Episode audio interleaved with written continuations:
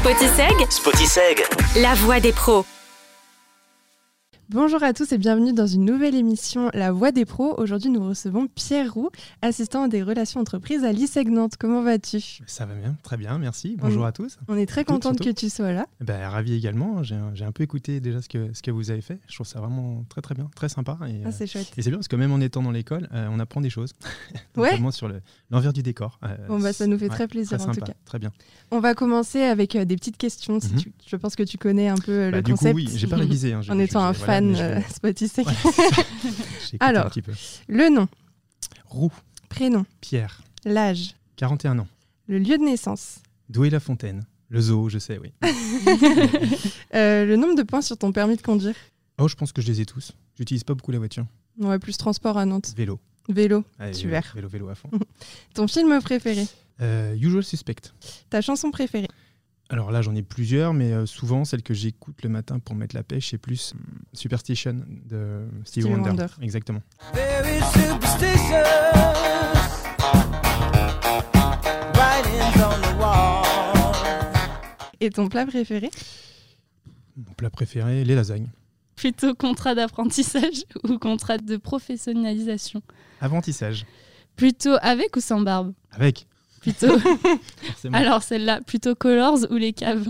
Euh, je vois que vous avez enquêté. Ouais. Alors, le- les caves, je crois pas que je connaisse, mais euh, définitivement les caves quand même. ah ouais, d'accord, ok.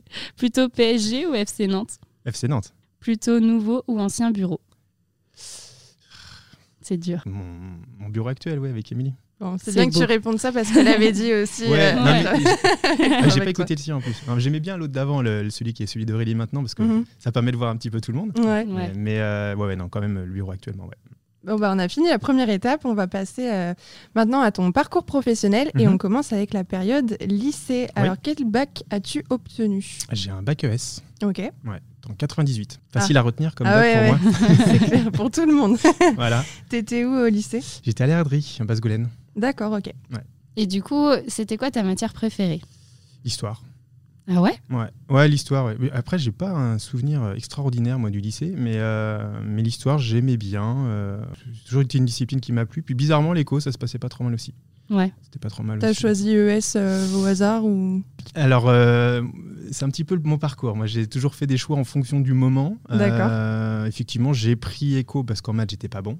Mhm. Et puis littéraire, je me voyais pas forcément. euh, bah, tout ce qui était langue, déjà, c'était une catastrophe. ça, c'est pas bien. Mais euh, ouais, non, du coup, c'est un choix par, par défaut, mais c'est un petit peu ça.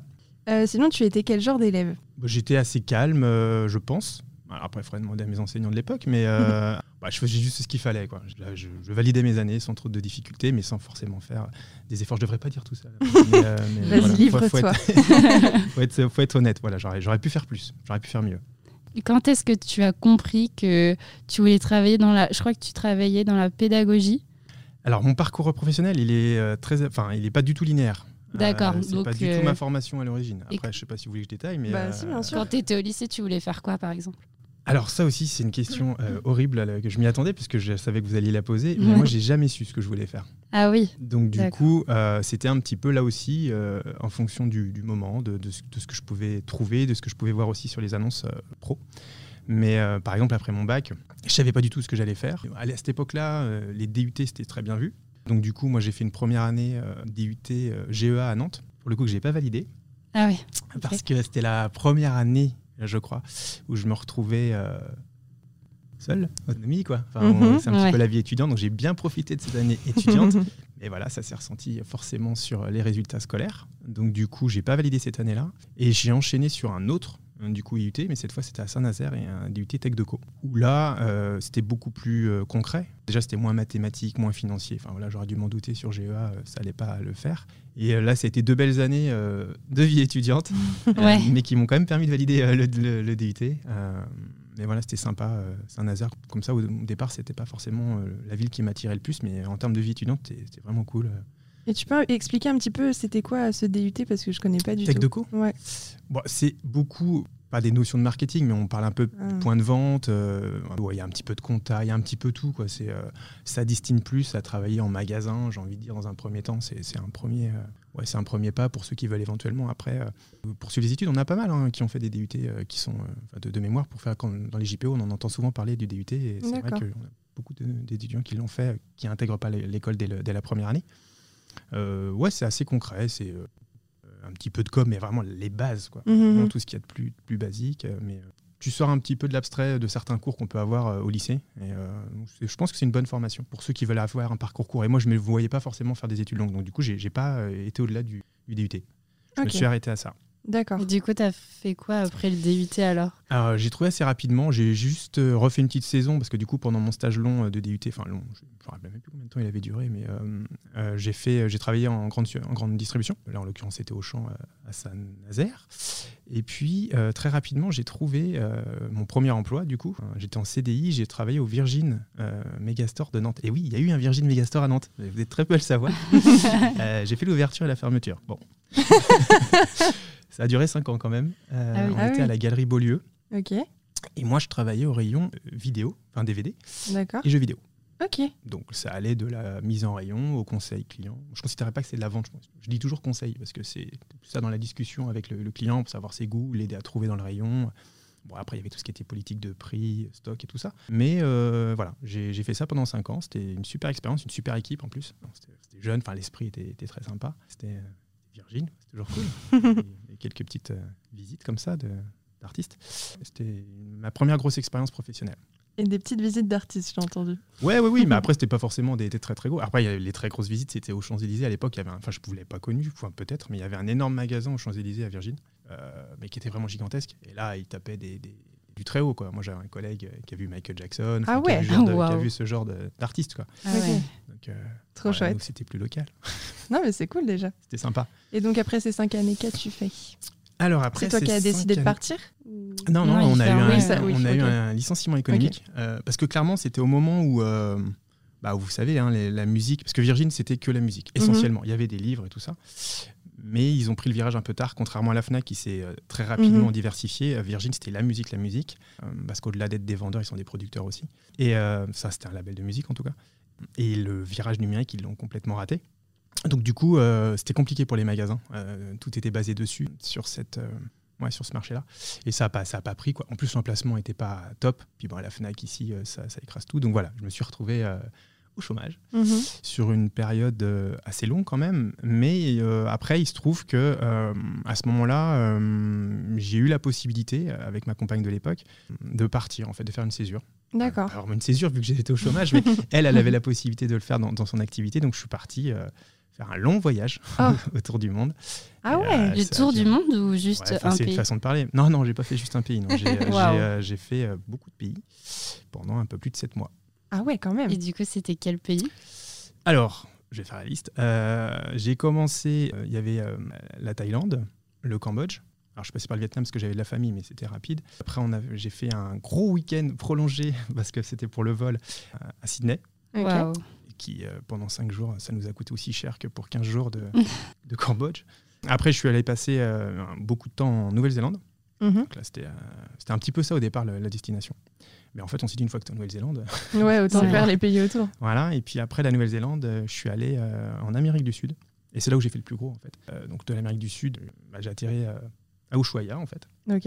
Et là, je suis remonté en backpackers, comme on dit, euh, sac à dos, bus et tout, euh, jusqu'à... Alors on a fait euh, Argentine, Pérou, Bolivie, Équateur. Et après l'Équateur, on a repris un vol Mexique. Et Mexique, c'était la fin pour rentrer après euh, à la maison. Trop Ouais, chouette. c'est génial. Ouais, c'était cool. c'était vraiment, vraiment bien. C'était une grosse, grosse expérience. Je me destinais pas du tout à ça. Euh, ça a vraiment été un, enfin, un hasard. Quoi. Mhm. Et, euh, Et t'as foncé? Et euh, Mhm. je- je- je- j'en menais pas large. hein. Quand on s'est dit, bah, tiens, on va tenter le coup, euh, parce qu'il fallait que ma compagne de l'époque, ait une mise en disponibilité. En fait, elle était enseignante. Et le rectorat lui a dit oui. Et en 15 jours, en 15 jours, on s'est dit, ah bon, bah C'est maintenant ou jamais. voilà. Trop bien. Du coup, ça t'a apporté beaucoup de choses, ces voyages? Énormément, énormément. Euh, déjà, ça m'a montré que j'étais capable de, de sortir un peu de chez moi. Parce qu'en fait, ce qui est le plus compliqué, euh, c'est qu'on sort de sa petite zone de confort. Quoi. Mhm, bien sûr. Parce que finalement, on ne s'en rend pas compte. Mais euh, quand on est chez nous, euh, on a nos petites habitudes, nos copains, nos repères, c'est vachement- c'est super facile. Quoi.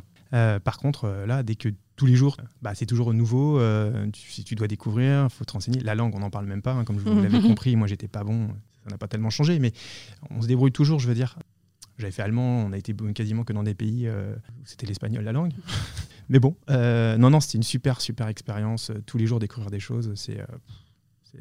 Et t'aurais pas une petite anecdote, quelque chose qui t'a marqué oh là là, il y en aurait des tas. C'est vrai Des tas, des tas, des tas. euh, je pourrais vous en dire plein, mais euh, il y a quelque chose qui m'a marqué. C'est pas forcément un moment, mais euh, c'est la notion de danger.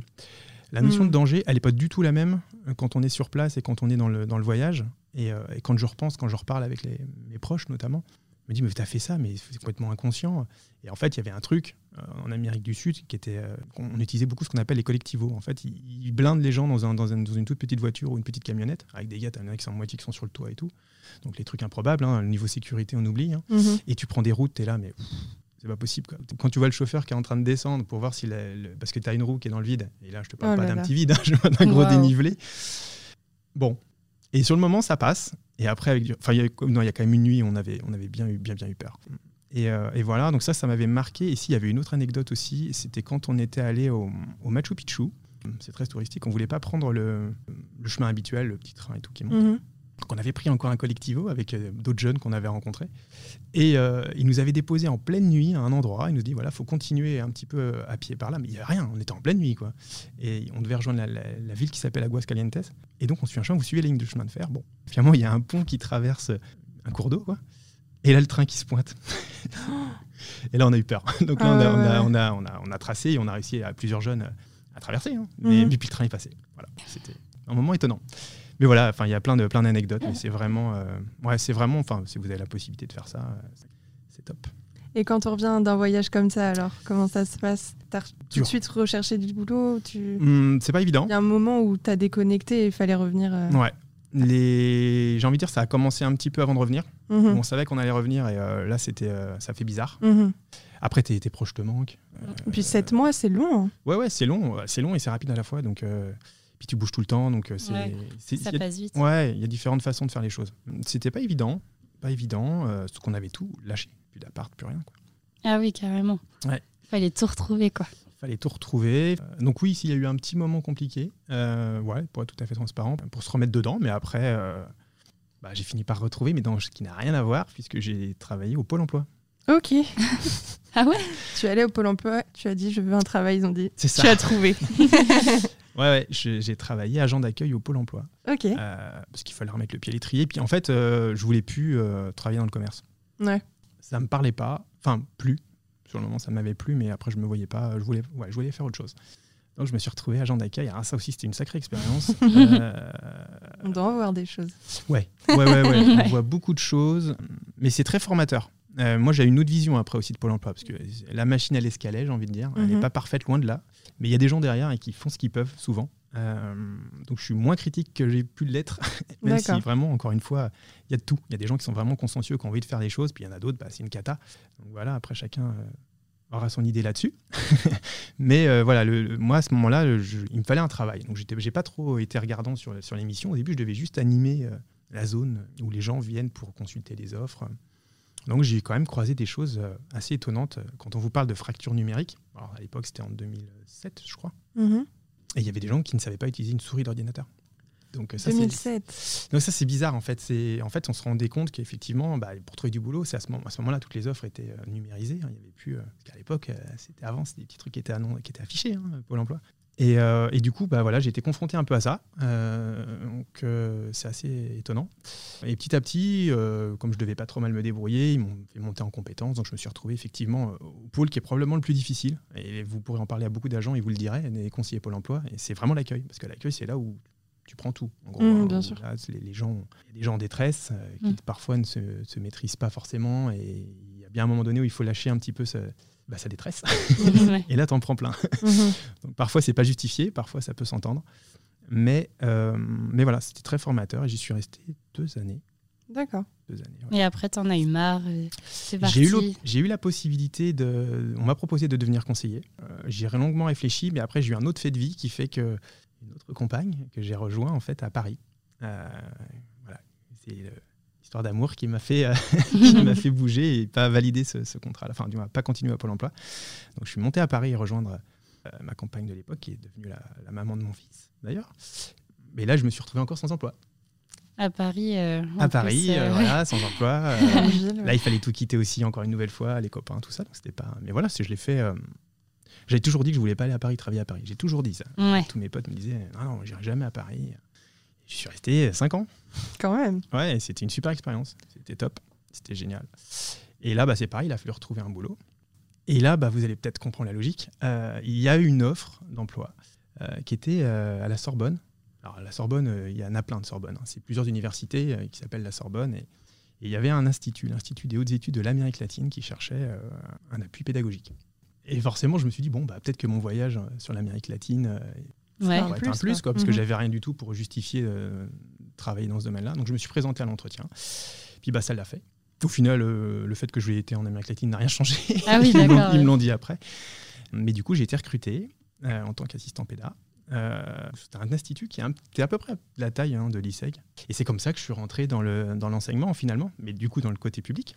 C'était une super expérience. Donc je faisais plus un petit peu plus euh, emploi du temps, euh, les notes, tout ça. Enfin voilà, plus de, Les notes plus de pédagogie. Enfin, c'est pas moi qui les donnais, les Ah notes, oui, hein. oui. je les saisissais, tout ce qui était un petit peu l'organisation euh, de ce que fait le service pédagogique ici en fait. hein. Donc c'était un peu plus ça. Alors c'était un master, euh, master pro déjà à l'époque. Et euh, voilà, c'était une top expérience. Euh, bah, là c'est pareil, hein, la moitié des étudiants étaient latinos, mes collègues, une qui est devenue une très bonne amie, notamment une mexicaine. Enfin voilà, c'était un autre, un autre univers pour moi. Et ça m'a vraiment donné le goût à l'enseignement. J'ai travaillé, ouais, j'étais en. C'est des contrats, c'est différent. Le public, j'étais pas fonctionnaire, du coup, j'étais en contrat renouvelé. Et là aussi, ils m'ont proposé quand même un CDI parce qu'il y avait une po- politique de CDIsation. Mais là, à ce moment-là, j'ai eu mon, mon petit gabin, mon petit garçon. Mhm. Et puis là, c'est vrai que pour la vie de famille, Paris, c'était pas forcément le truc. Donc, euh, donc on a décidé de revenir sur, sur Nantes et il a fallu rechercher un emploi. Ah ouais, ok. et ben voilà, et puis là, il y a eu une offre pour Pour l'ISEG. l'ISEG? Exactement. Et Ah, je suis du arrivé coup, à ok. l'ISEG. Euh, On y arrive. C'était en quelle année, du coup, l'ISEG Ça fait 4 ans que je suis là, je pense. C'est quand même récent. Ouais, c'est assez récent, ouais. Ouais, ouais, ça va. C'est récent et en même temps, ça fait déjà 4 ans. Oui. Euh, ça va vite. Donc Ouais. si c'était il y a 4 ans, tu as été recruté par Guillaume Devienne. Ouais, j'ai passé un entretien avec Guillaume et Martine euh, dans le bureau de Guillaume.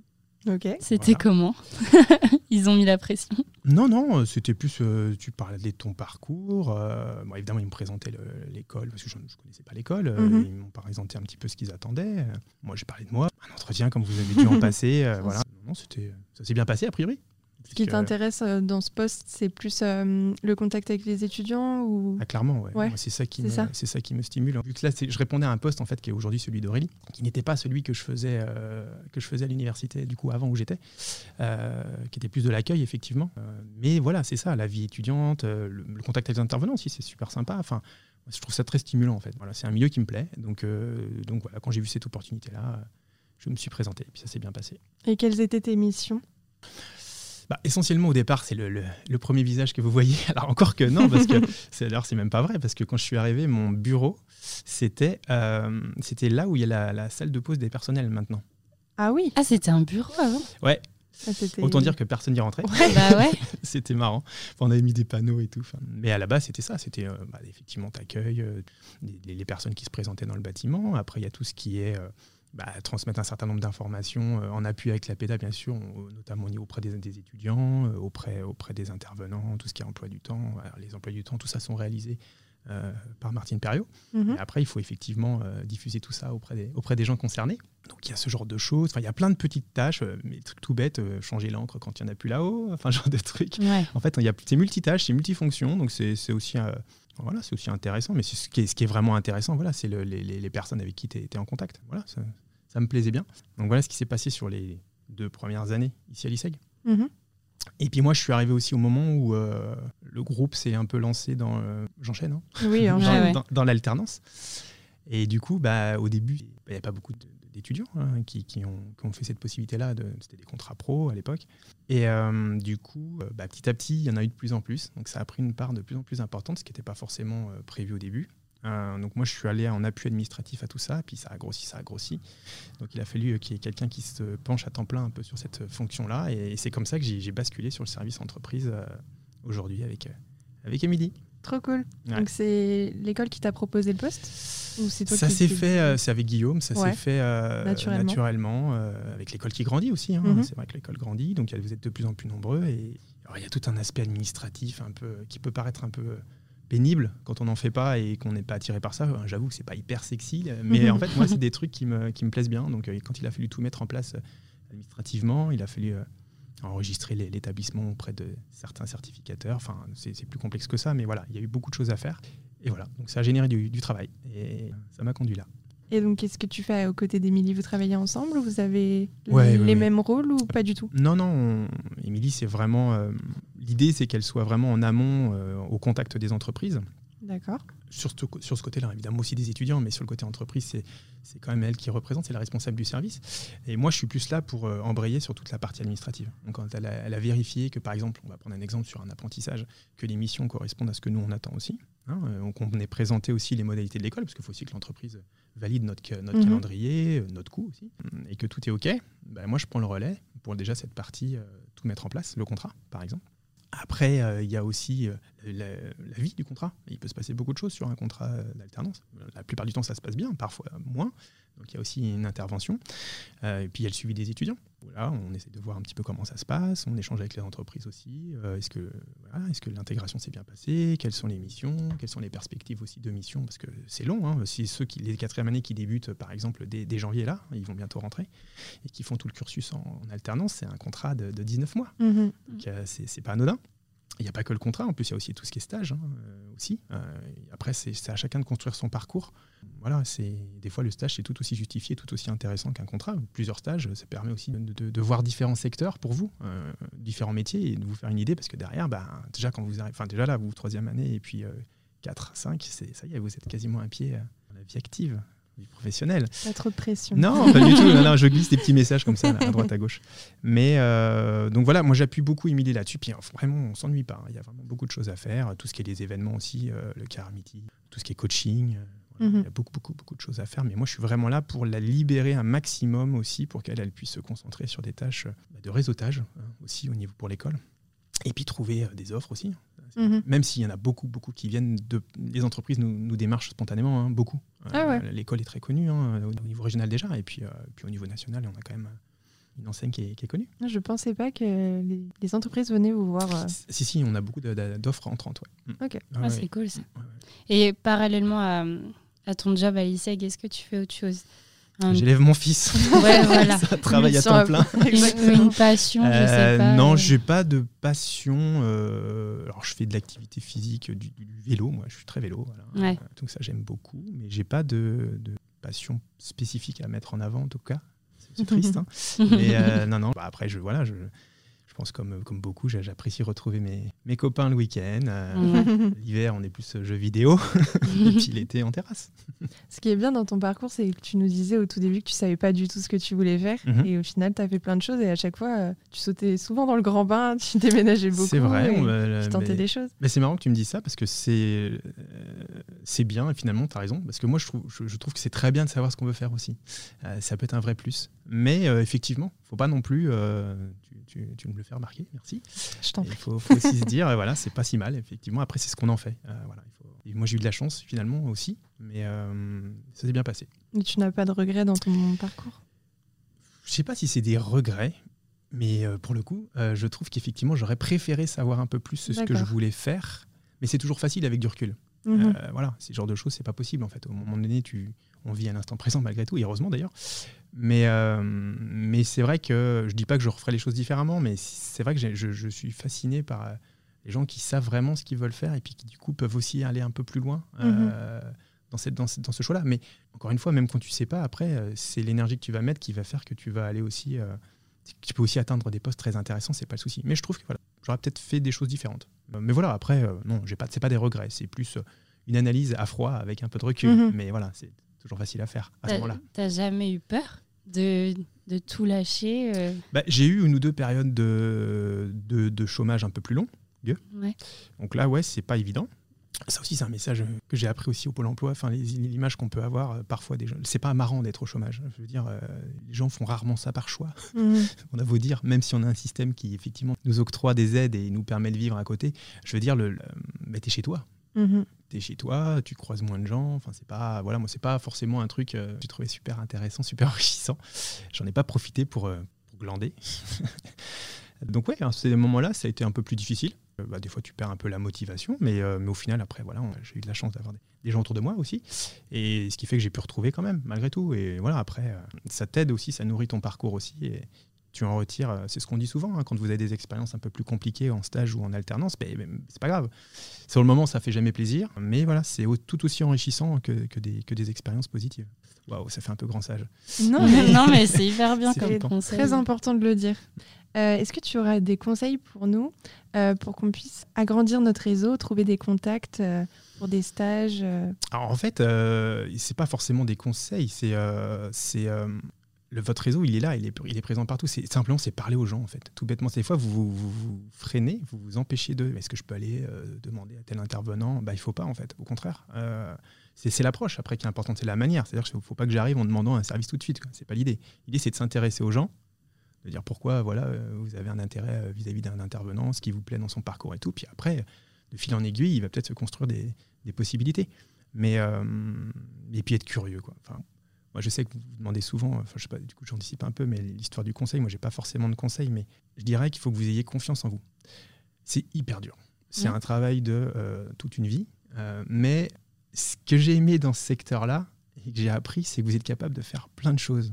Et je suis bluffé moi à chaque fois de ce que vous êtes capable de faire. Je trouve que vous êtes- déjà vous êtes un très bel exemple, vous deux, euh, parce que franchement la radio c'est top. Mais voilà, vous êtes vraiment capable de faire plein de choses et il faut juste pas se, il faut, faut- faut croire en soi. Et voilà, encore une fois, c'est c'est difficile, mais c'est à mon sens c'est ce qui va vous ouvrir euh, plein de possibilités. Quoi. Donc, euh, faut pas se freiner. Voilà. Bah, c'est un très beau mot de fin. Est-ce que tu as quelque chose aujourd'hui que tu préfères dans ta vie professionnelle? Un moteur? Bah, euh, ma collaboration avec Émilie. Oh, c'est Euh, mignon. ouais, non, Quelle J'espère qu'elle n'écoutera pas. non, non, c'est vrai. C'est ah, pour, moi l'humain c'est extrêmement important. euh, euh, voilà, il faut que je m'entende bien. euh, c'est vrai que si pour, pour, pour bien travailler, je peux travailler avec des personnes avec qui je peux je me m'entendre moins bien, c'est pas le souci. Mais, euh, mais c'est vrai qu'avec Émilie, on a une très bonne entente. Euh, On est de la même génération et euh, on s'entend bien. On arrive à trouver un équilibre. On n'est pas toujours d'accord, mais euh, quand on n'est pas d'accord, on trouve toujours une solution. On se met, euh, on se met d'accord pour, euh, pour aller dans, le- dans le- dans le même sens. Donc ouais, c'est vraiment euh, euh, ce que j'apprécie le plus. Bon, bah merci en tout cas, c'était super intéressant. On espère que tu Merci as vous. aimé. Ouais, c'était c'était très intéressant. On en apprend sur soi-même. Ouais, c'était cool. c'est chouette. Merci, je continuerai à vous écouter. Ah, merci. c'est gentil. Et on se retrouve très vite pour un prochain épisode.